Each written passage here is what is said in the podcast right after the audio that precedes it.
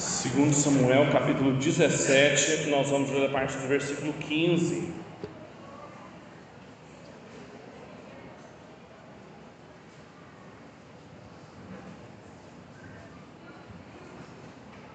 Segundo Samuel, capítulo 17, a partir do versículo 15.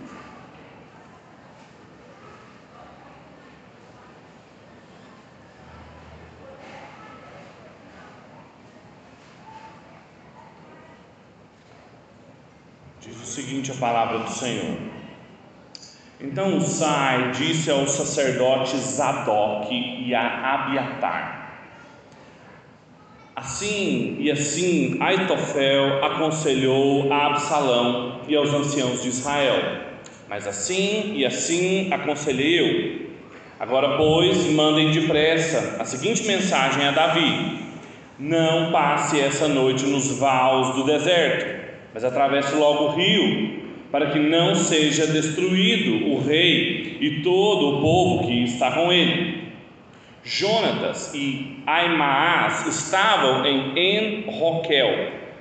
Uma criada ia até lá e lhes passava informações que eles depois transmitiam ao rei Davi. Eles não podiam ser vistos entrar na cidade, mas um moço os viu e contou a Absalão. Então os dois partiram às pressas e entraram na casa de um homem em Baurim que tinha um poço no seu pátio ao qual eles desceram. A mulher desse homem pegou uma coberta e a estendeu sobre a boca do poço e espalhou uns grãos de cereal sobre ela. E assim ninguém suspeitou de nada. Quando os servos de Absalão chegaram àquela casa, perguntaram à mulher: Onde está Aimaas e Jonatas? A mulher respondeu: Já passaram o ribeiro. Eles saíram a procurá-los, mas não conseguiram achar. Então voltaram para Jerusalém. Vamos orar?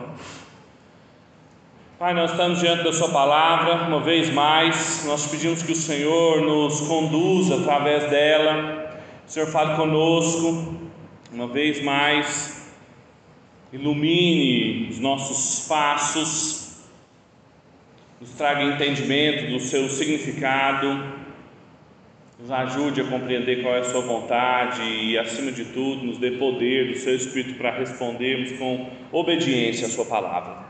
É o desejo do nosso coração, nós oramos em nome de Cristo Jesus. Amém e amém. Existem muitas coisas que a própria Bíblia fala sobre o nosso Deus. Claro, a Bíblia fala muitas coisas sobre quem é Deus. E uma delas é que ele é quem frustra o conselho dos ímpios. Já viu essa expressão? Deus é quem frustra o conselho dos ímpios. Salmo 33, no versículo 10 diz: O Senhor desfaz o conselho dos gentios e quebranta ou quebra o intento dos povos. É um paralelismo. Ele quebra, ele frustra o conselho dos povos, dos ímpios. Ou seja, ele faz ruir, ele desfaz o conselho, os planos dos povos que não são o povo de Deus. As construções humanas, demasiado humanas, ruim diante do Senhor. Isso é uma das características de quem é Deus, apresentada ao longo de toda a Escritura. E esse texto aqui, qual nós estamos diante, ele fala exatamente sobre isso. O texto que nós acabamos de ler, essa troca de informações, essa história, o vai e vem de espias, jovens correndo de um lado para o outro, informantes que nós não sabemos o nome, é uma pequena história sobre os planos ímpios ruindo diante dos olhos de homens, a cidade dos homens, frente à frustração do conselho dos ímpios que o Senhor estava frustrando. Se nós olhássemos o versículo 14, se você olhar aí o versículo que nós não lemos, o versículo 14, Deus mesmo estava frustrando o conselho de Aitofel. Acontece que o Senhor havia decidido frustrar o bom conselho de Aitofel para que o mal viesse sobre Absalão. Deus quis Deus quis frustrar um bom conselho que Aitofel deu a Absalão, que estava tentando dar um golpe em seu pai Davi, tomar Jerusalém de assalto, usando conselheiros, Aitofel, Usai, que era conselheiro de Davi, espião ali na corte de Absalão. E Deus, nessa guerra de conselheiros que nós vimos hoje de manhã, ele simplesmente arquitetou todo o plano, orquestrou todo esse plano, porque ele queria frustrar o conselho dos ímpios, tornar aquilo que lhe parecia bom em mal. Essa rede de espionagem que Davi montou para avisá-lo aqui é exatamente a concretização disso. Toda a guerra de conselheiros que Absalão travou aqui, depois que ele ocupou Jerusalém, agora ela vai chegar ao fim. E ela vai chegar ao fim com Davi sabendo qual conselheiro venceu, qual conselho venceu, o que, que estava acontecendo. E o Sai manda mensagem, Davi fica sabendo, Davi já está longe de Jerusalém, e ele toma providências. E nessa tomada de providências, nós temos condições de aprender uma lição importante aqui que não serve só para Davi, que não serve só para Absalão, só para Aitofel, só para o Simon, serve para mim e para você também, sobre quando Deus frustra o conselho dos ímpios. Esse é o tema desse texto, claramente. No versículo 14 fala que ele quis fazer isso, versículo 15 em diante mostra o que isso significa. O que, que acontece quando Deus deliberadamente decide frustrar um bom conselho de Aitofel? Como assim um bom conselho? Aitofel não era um homem segundo o coração de Deus, não era um bom conselheiro de um bom rei, ele tinha dado um bom conselho no sentido de que era um conselho que iria fazer com que os planos que Absalão tinha de tomar o poder fossem concretizados. Era um bom conselho no sentido que era um conselho estratégico, era um conselho militar bem pensado.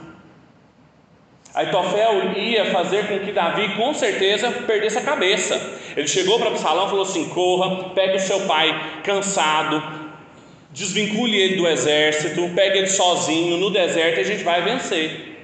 Era um bom conselho, do ponto de vista da estratégia, do militarismo, excelente conselho. Só que Deus frustrou esse conselho do ímpio e o que, que significa isso? Quando Deus deliberadamente decide frustrar um bom conselho do ímpio, que faria com que Absalão levasse a cabo a rebelião, para que o mal viesse sobre ele.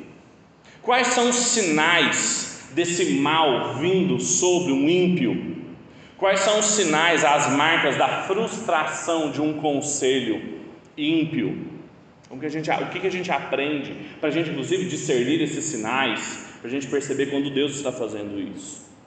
Esse texto vai nos ensinar, tanto esse que nós lemos quanto a continuação dele nos próximos versículos, que todas as vezes que Deus deliberadamente frustra o conselho dos ímpios, há desencontro, há desocupação e há desesperança ou desespero. Todas as vezes que Deus frustra o conselho dos ímpios, as marcas, os sinais de que isso está acontecendo, de que ele deliberadamente está transformando o mal em frustração, é desencontro, desocupação e desesperança. Eu gostaria de explorar isso com vocês essa noite. Em primeiro lugar, desencontro, que foram esses primeiros versículos que nós lemos aqui, esses cinco primeiros versículos, essa história dos espias aqui. O que marca esses primeiros cinco versículos que nós lemos, versículo 15 até o versículo 20, é desencontro. O que nós acabamos de ler aqui é justamente o pedido que Davi deu, as ordens, na verdade, que Davi deu ao Usai, para que quando ele encontrou com Davi lá atrás, quando Davi já tinha se exilado de Jerusalém, e Usai chegou lá chorando, e Davi falou: Volta, volta para Jerusalém, encontra com Absalão, finge ser um conselheiro para ele, escute tudo, dê conselhos para ele, e depois volta e me fala. Aqui começa toda a rede de espionagem que Davi estabeleceu ser cumprida. E, e o texto narra com detalhes. Os outros, as duas outras lições do texto aqui são dois, três versículos pequenininhos, mas aqui são cinco versículos detalhados. Às vezes a gente até se perde aqui. Quem que é o menino, quem que é a menina? É, tem uns anônimos aqui de quem que está falando, mas aqui é com detalhes. O narrador gasta tinta e papel aqui para nós, então a gente tem que prestar atenção. Ele chama atenção para o fato aqui de que tem desencontro, porque ele leva a cabo as ordens de Davi, que era, em primeiro lugar, usar, voltar e contar para os sacerdotes o que, que, estava acontecendo. Então ele volta aos sacerdotes Zadok e Abiatar, dizendo: Olha, assim e assim Aitofel aconselhou Absalão. Ele falou para Absalão deitar com as concubinas de Davi. Davi precisa saber isso aqui que está acontecendo. Importante Davi saber disso. Era importante Davi saber que as mulheres que ele havia deixado lá, Absalão deitou com elas. Não era só coisas boas que estavam acontecendo. Ele, inclusive, deveria saber ah, das consequências do seu pecado. Agora, além disso, aconteceu assim, assim, assim também. Eu o aconselhei dessa e dessa maneira. Então ele conta dos conselhos que Aitofel deu e que foram cumpridos, e dos conselhos que ele tinha dado e que, e que Absalão poderia ou não cumprir. E aí ele fala das consequências. Portanto, fale para Davi correr, porque Absalão vai vir ao seu encontro. Só que Zadok e Abiatar não poderiam ir até Davi, porque eles estavam sob suspeita, eram dois sacerdotes, eles não podiam sair andando nas ruas, ir até Davi. Então o que eles mandam? Seus filhos, Jonatas e Aimaas, que já estavam fora da cidade, e que através de uma moça, que a gente não sabe o nome dela, inclusive tem duas mulheres aqui anônimas, a Bíblia, e eu acho belo isso, as pessoas anônimas, que nós não fazemos a menor ideia de quem elas são, nunca saberemos os seus nomes, a não ser o dia que nós as encontrarmos lá na glória, mas que foram fundamentais na história da redenção. Ela foi, pega essa mensagem e leva eles até uma região chamada Guiena, que inclusive dá nome para o mundo dos mortos depois, porque era uma região fora de Israel, que era justamente o lugar onde jogava lixo, corpos, e por isso um lugar impuro, e deu nome depois a o lugar de perdição e de maldição, Guiena, um dos nomes para inferno e coisas mais da teologia bíblica do mundo dos mortos. Então essa menina chega lá, dá informação para Jonas e Aimás, e eles então têm que correr para contar para Davi. Eles não podem ser vistos, só que acontece uma coisa: eles são vistos um outro anônimo aparece, um rapazinho os vê, e aí vai e conta para Absalão, e começa. Isso aqui dava um filme, gente, isso aqui dava uma série, isso aqui HBO Max. Ah. E aí então ele conta para Absalão, e Absalão manda pessoas até ele. E aí eles correm. Vocês, nunca, vocês não se lembram de outra história parecida com isso aqui, não? Vocês lendo isso aqui, ouvindo isso aqui, vocês não se lembram de outra história com estruturas literárias muito parecidas? Não está no HBO Max, nem no, no Disney Plus. Está na Bíblia mesmo. Jericó. Josué mandando espias, espias correndo também, tendo que fugir. As estruturas literárias, os personagens, o narrador aqui está intencionalmente fazendo com que a gente ligue essa história aqui com uma espécie de Canaã invertida, uma espécie de Josué ao avesso. Davi é um novo Josué, só que ele está do lado de lá do Jordão, ele vai atravessar o Jordão voltando. Que loucura! A Bíblia é bonita demais. Os dois espiões, aí eles vão e entram numa casa. Eles entram na casa de um homem, de Baurim. Essa cidade já apareceu. Vocês lembram do rapaz que, apedrejou Davi por todo o caminho? Ele era de onde? Baurim, uma cidade benjaminita, da tribo de Benjamim, de onde era Saul. Dizendo: você não tem lugar aqui, Davi, seu lugar não é aqui. Muito provavelmente ele achava que Davi era um traidor que tinha matado Saul, tinha matado Jonatas. Só que quando Jonatas, esse Jonatas aqui, filho do sacerdote Aimás, entraram nessa casa, eles encontraram uma casa que não era partidário do antigo regime, que não era partidário de, jo, de Saul mais. Essa casa lá em Baurim os acolheu. Vocês conhecem essa história? Raabe, vocês não lembram dessa história? Lá em Canaã, quando também Josué e Caleb os espias da terra encontraram refúgio. Uma outra mulher aqui que quando eles caíram ali no poço, esconderam no poço, ela cobriu o poço, sem dizer nada, muito sábia, cobriu, jogou cereais, passou o pano, ninguém viu nada. Desencontro, desencontro, ninguém se encontra. Há um detalhe no texto aqui que diz, atenção aqui, fala que ninguém suspeitou de nada e não conseguiram achar. Era um vilarejo. Como que os homens de Absalão não conseguiram achar dois homens estranhos num vilarejo benjaminita, aonde um gato estranho ali seria novidade? Como que não acharam? desencontro. Porque essas tentativas, os seus planos frustrados, quando não são possíveis, o que acontece é desencontro. E o que a gente tem aqui é uma nova Raabe, exatamente uma recapitulação de Josué, em que Davi aguarda no Jordão, enquanto os espias trazem informação, uma mulher do antigo regime, no caso aqui Saul, esconde os espiões do novo, e o texto termina dando destaque que ninguém encontrou nada, porque os planos estavam sendo frustrados.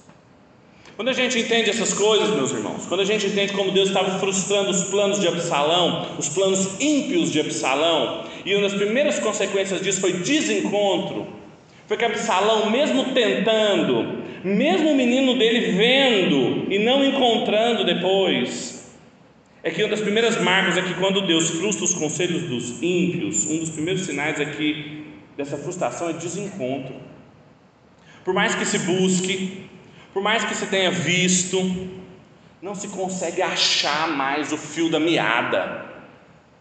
Lhe escapa entre os dedos as notícias, as informações, Davi não se consegue mais puxar, já está longe demais, Davi já escapou, os homens de Davi já estão longe, os espias, de repente desapareceram. Desencontro. Saul experimentou isso várias vezes. Vocês se lembram dos relatos? Saul por muitas vezes quase pegava Davi. Quase. E quem que fazia isso? Deus, frustrando os planos ímpios de Saul. Não era Davi que era muito bom, não era Davi que era muito ágil, militarmente bem preparado. Era Deus frustrando os planos de Saul.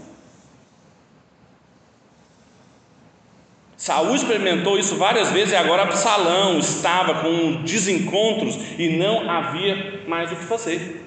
Ele podia procurar uma vila pequenininha, podia botar muitos homens procurando, não ia achar, não ia achar a nulidade, a vacuidade de muitas buscas se dá, é porque Deus está frustrando os planos dos ímpios. E as pessoas não entendem, não acham, não é porque não tem sabedoria, não, não tem capacidade. Lembram do conselho de Aitofel? Era um bom conselho. Deus falou que era um bom conselho. O bom conselho de Aitofel, Deus quis frustrar. Os sábios de Israel gostaram do conselho de Aitofel, mas Deus quis frustrar. Não depende de sabedoria, não depende de capacidade, não depende de estratégia, mas depende de Deus querer frustrar um conselho ímpio. Contrário senso também é verdadeiro, quando Deus quer trazer salvação para uma casa, quando Deus quer trazer alívio, quando Deus quer derramar sua graça sobre um povo, isso pode acontecer de uma maneira independente da busca daquela pessoa. Imagina a casa desse homem em imagina essa mulher que de repente tinha dois espias, dois filhos de sacerdote dentro do poço da casa dela.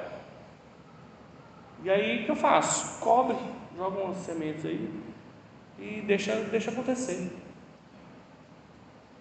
Uma das marcas de que Deus está frustrando a sabedoria, os planos do ímpio é desencontro, desencontrar com o Messias, desencontrar com o seu ungido, desencontrar com o seu povo, mesmo que se busque, mesmo que se tente.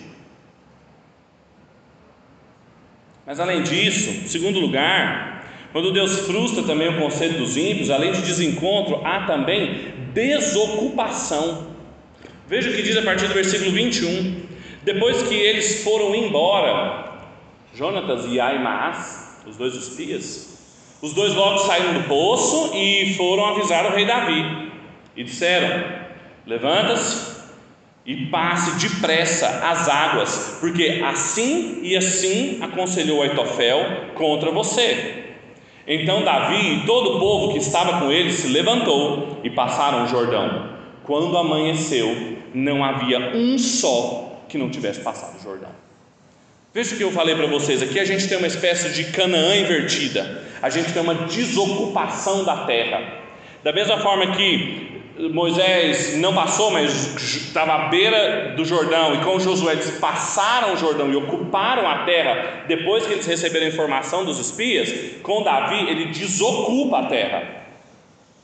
Eles recebem informação, depois que eles saem da casa ali, da moça, e eles, olha, Aitofel aconselhou assim, assim, assim, em relação a você.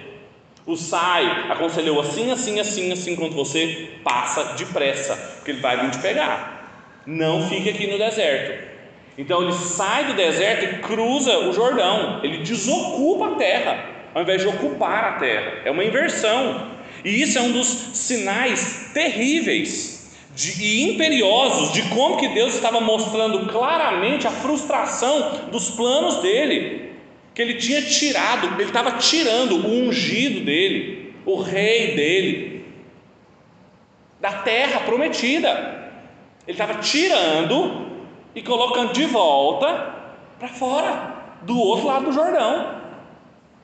Isso é um sinal de juízo, isso é um sinal de frustração dos planos, um sinal claro da maldição de Deus que ele havia prometido. Caso o povo continuasse quebrando sua aliança, caso eles continuassem insistindo nos seus planos ímpios, como queria Absalão, e ele estava então frustrando e mostrando para Absalão o que ele tinha alcançado. Absalão devia perceber isso. E não só o rei estava em exílio, não só Davi estava indo embora, veja o que, que o texto diz: o povo, quando amanheceu, nenhum permaneceu ali, o povo todo foi embora. O contrário, vocês lembram do conselho que o Sai deu a Absalão? Falou assim: reúna todo o povo, como um exército só, como grãos de areia do mar. Era uma imagem do, do povo, da promessa dos patriarcas para Abraão, as estrelas do céu, a areia do mar. É o contrário disso que acontece. Todos vão embora.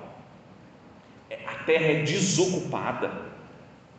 Não restou nenhum de Israel ali. O contrário do que o Sai prometeu.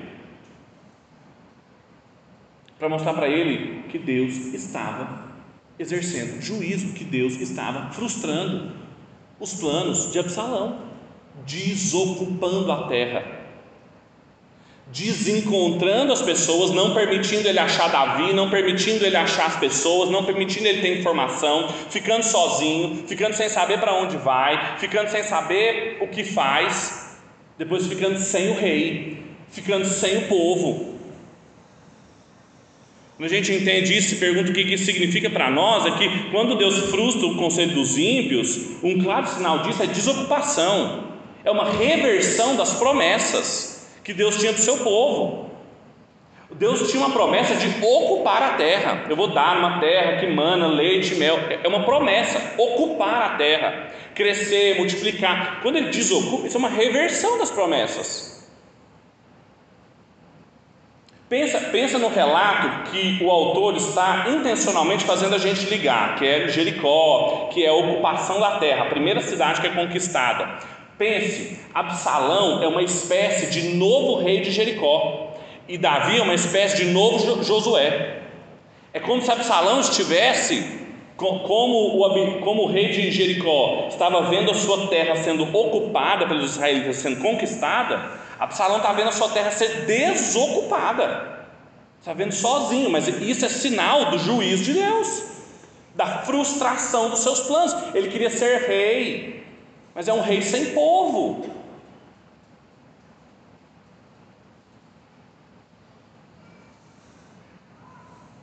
Estava tudo ruindo diante de si, porque o ungido de Yahvé não estava com ele. E quanto a nós, quando a gente se pergunta sobre tudo isso, quando eu e você, quantas vezes nós também deixamos de perceber diante dos nossos próprios olhos a desocupação do povo de Deus, como um sinal também de que Ele está frustrando os planos ímpios do povo.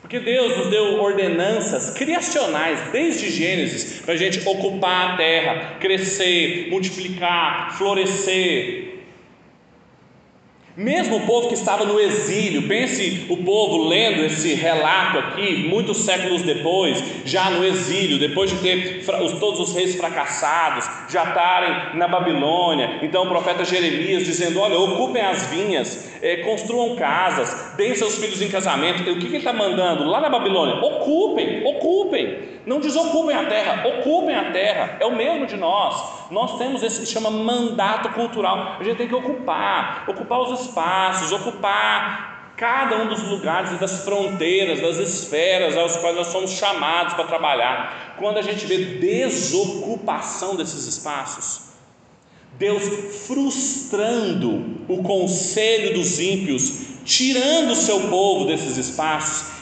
entregando esses espaços aos ímpios, como ele entregou Absalão a ele mesmo, não mais sendo cultivadas, elas não são mais cultivadas em obediência a Deus, agora elas são cultivadas em desobediência a Deus, é porque Deus está em exílio, é porque o ungido do Senhor está atravessou de volta a terra prometida, ele desocupou a terra. Já pararam para pensar nesse metaverso? Mudou de endereço e ele está julgando o povo. É um sinal de frustração, de juízo que vai escorrendo pelos dedos. E Absalão foi percebendo isso. E em terceiro e último lugar, quando Deus frustra o conselho dos ímpios, além de desencontro e de desocupação, há também desespero. Veja o que diz o versículo 23. Quando Aitofel viu que o seu conselho não tinha sido seguido, preparou um jumento e foi para casa, na cidade em que morava.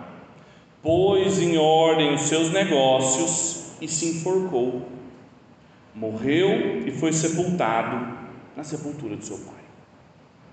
Esse, esse final é um dos mais chocantes do texto bíblico, dos mais chocantes.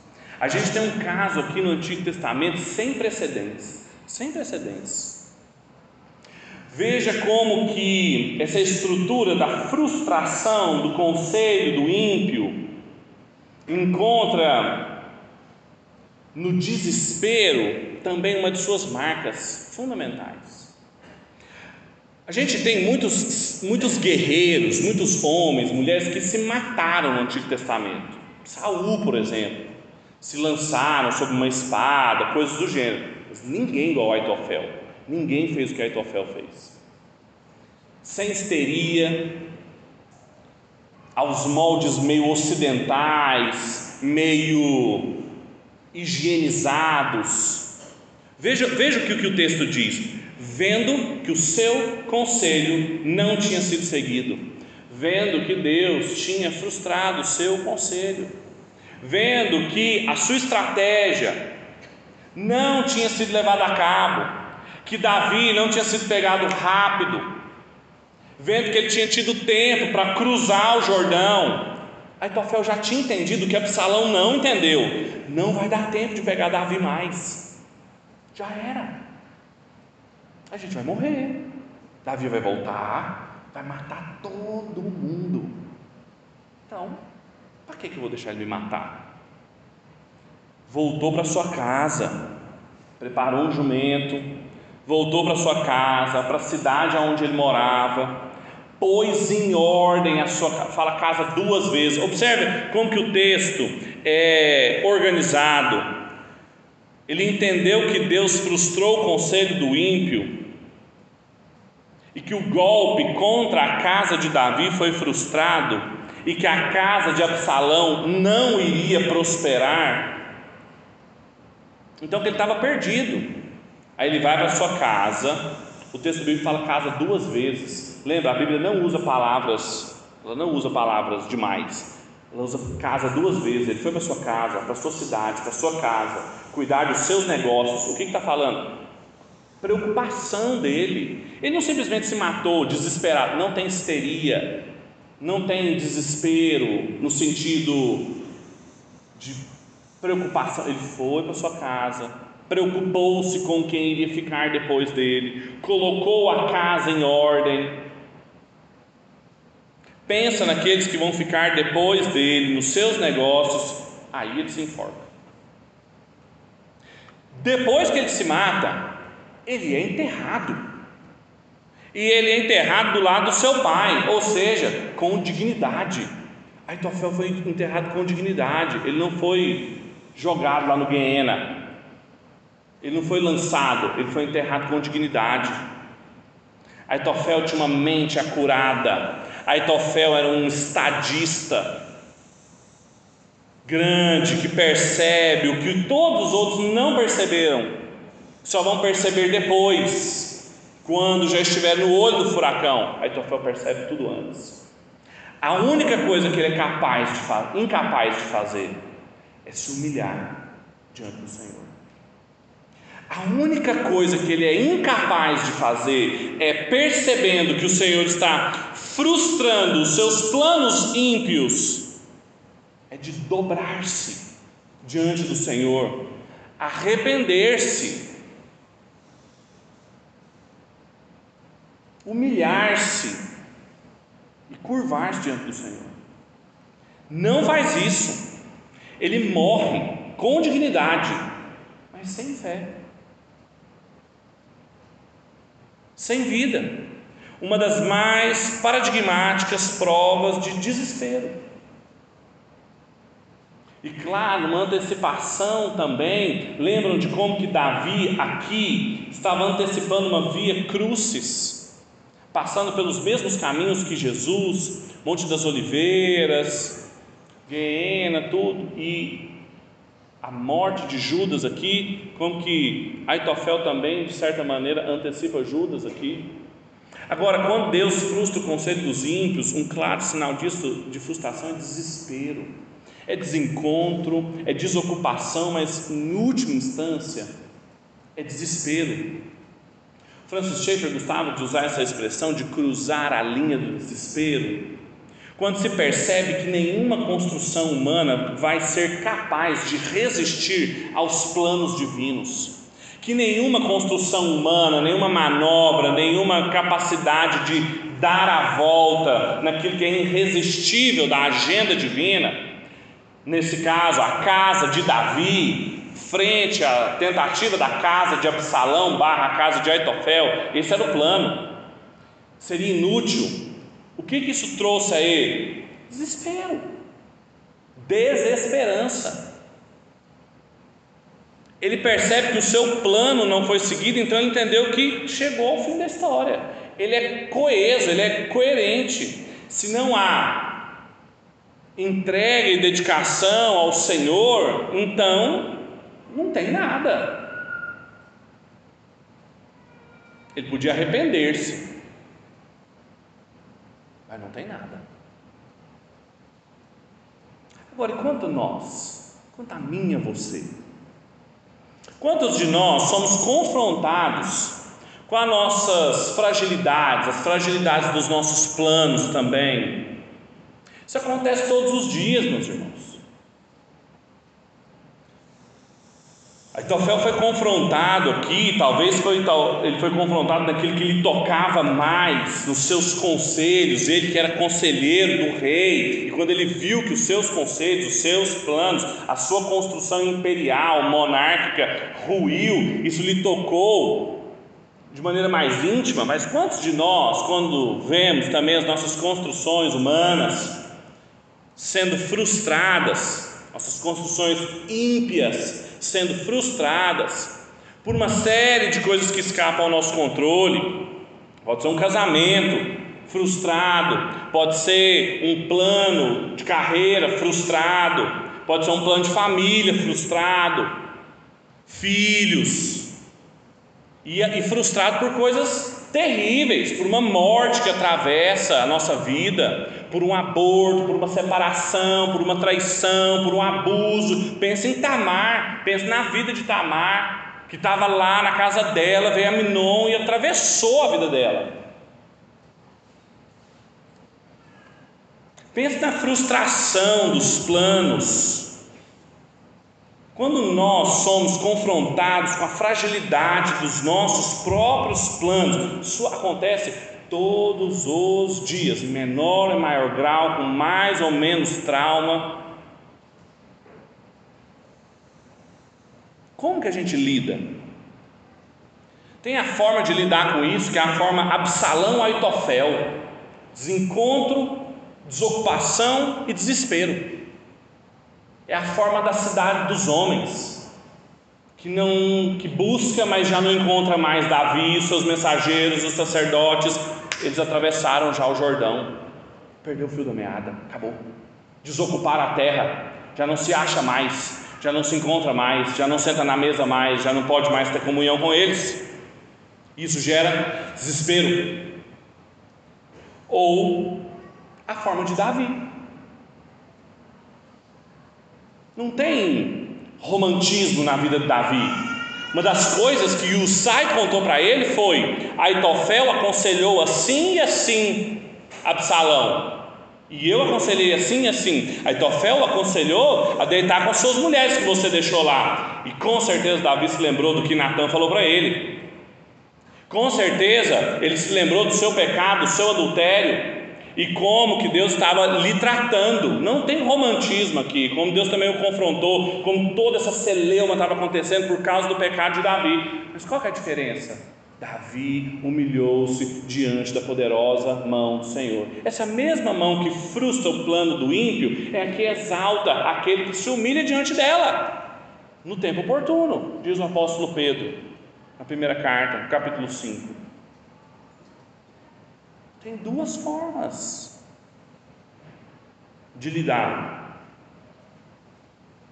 com a frustração dos nossos planos ímpios, porque nós somos bons de produzir planos ímpios, de construir coisas com a nossa cara humana, demasiado humana.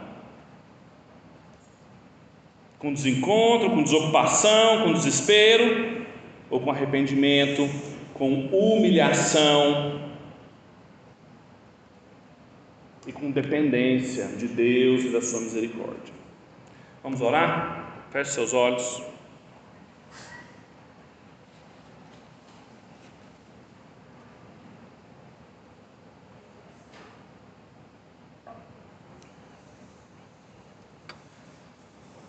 Pai, nós te louvamos, que o Senhor não nos deixa entregues a nós mesmos, o Senhor frustra as nossas intenções e os nossos planejamentos ímpios, cada construção humana. O Senhor é um Deus das pragas, o Senhor sempre foi um Deus que mandou pragas no Egito, na Babilônia, em Israel, na sua lei, no seu pacto, o Senhor previu não só bênçãos, mas também maldição para todos aqueles que quebravam os seus mandamentos para frustrar cada uma das construções ímpias, para torcer e para quebrantar cada um daqueles que achavam que eram capazes de viver conforme lhe parecia bom aos próprios olhos. Nós te louvamos por isso. Te louvamos porque o Senhor não é um Deus só que nos enche de bens, mas também é um Deus que nos humilha, nos faz sofrer, nos faz mais parecidos com Jesus. Ajuda-nos a entender o que isso significa, ajuda-nos a reconhecer no Senhor e nas, debaixo da Sua poderosa mão a dependência necessária para a gente poder, junto com o apóstolo Paulo, falar que quando nós somos fracos é aí que nós somos fortes, que dependemos do Senhor, da Sua graça. Ajuda-nos, Deus. Frustra mesmo cada um dos planos ímpios. Desencontra, desocupa e desespera todos aqueles que estão tentando ser os donos das suas próprias vidas. Confunde-os, Deus, até eles clamarem pelo Senhor. É a nossa oração essa noite, para a glória do Seu nome, em nome de Jesus. Amém.